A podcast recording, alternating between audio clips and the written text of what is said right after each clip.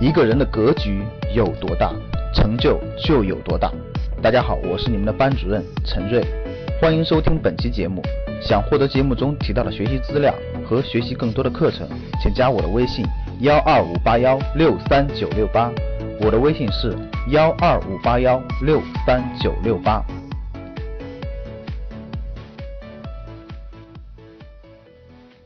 贸易摩擦带来的预期混乱，就带来了很多的预期混乱。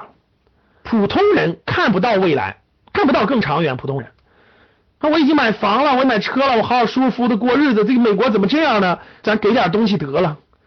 这他要啥呀？咱给点东西得了。有没有这样的感觉？你们发现没发现？你们身边人很多人是这样的感觉，有没有？大国嘛，你们发现没发现？跟宋朝是一样，就是如果这样的想法跟他大宋是一样。怎么金朝怎么又打我了？这个快快快，上贡点东西吧，然后给点东西吧。上供点什么东西吧，然后呢，咱们活得这么好，那干嘛这样呢？其实呢，说实话，中国民间的各种各样的这个思潮都有很多啊，有买办思想，对吧？哎呦，我们赚钱赚的这么好，对吧？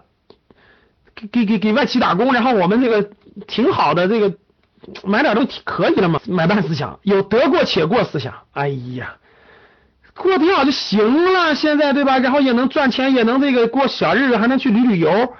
别打打什么打贸易战呀？这个让让步得了，妥妥协得了啊！美国最好，美国就是最好的，美国就是最好的，跟日本最好的是一样。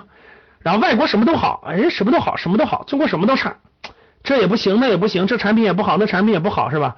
啥也那个那啥，听话过小日，哎呀，咱这老老实实听话过点小日子吧。人家美国老大，咱这个老老实实过小日子吧。这种思想。太多太多了，真的不能说它对或不对，而是没有站在更长远去考虑问题，因为你没有担当整个民族的发展，你没有担当整个民族的发展，领导层可是很清晰的呀。你以为你以为当国家领导人那么容易呢？当国家领导人是要谋长远，看中国未来几十年的路和几十年在世界当中的地位，而不是越发展越差。所以领导层很清晰、坚定的正在布局，包括人民币国际化，对不对？包括科技创新，包括中国的一带一路，包括人类共同体命运是，所有这些真的你都在布局，都在一步一步的布局，正在跟延缓这个寻找利益共同点去缓解这个冲突，然后争取用和平的方式去解决这些问题，其实都在这样往前走。为什么在谈呢？为什么现在在谈呢？所以站在更大的格局看世界，中国的发展道路的问题。所以各位，文化自信真的很需要文化自信，很需要国运的自信。我说过了，所有的投资都是赌国运。如果国运差，各位，你那点房子，你今天觉得你房子值一千万，嘿嘿，其实它根本就不值钱。等你卖的时候，可能一百万。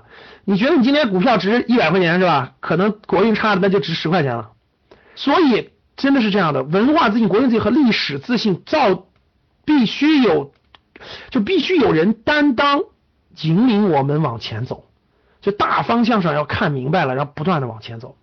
讲了这么多了，其实关于贸易战整个的博弈只是刚刚开始，后面还有可能的这种冲突，经济方面的冲突，对吧？或者一些政策方面的冲突等等都会有。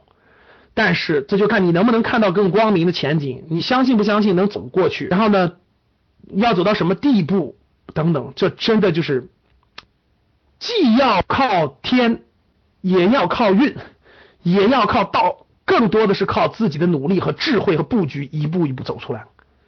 真的是这样的，这就是这个，这就是我们很幸运，各位也到了这个关键点了。我们就拭目以待，看看未来十年中美怎么博弈吧。其实这个博弈的过程，我相信也是伴随着中国真真正正走上不断的走上新的高度，整个这个的过程肯定是惊心动魄的，肯定是跌宕起伏的，各位肯定是波澜壮阔的。所以你买的那点股票和房子也一定会伴随着这个外部大世界而波动的，因为外部世界发生变化了。不是过去那十五年的安定环境了，所以做好心理准备，不要背上太多的债务，在未来十年，不要所有的钱都去买股票、买基金了，一定要留好生活费，留好什么的，因为我相信在未来比贸易战更大的这种波动还会到来，而且一定会频率越来越高。所以各位，生活好，保障家庭的安全和稳定是前提，不要做一个赌徒，把所有的钱去买房子、贷款、借钱、买股票，那你就是一个赌徒了，明白了吗？好，讲了这么多贸易战，我觉得应该讲明白了。想获得更多投资理财、创业财经等干货内容的朋友们，请加微信幺二五八幺六三九六八及我们的 QQ 交流群六九三八八三八五六九三八八三八五。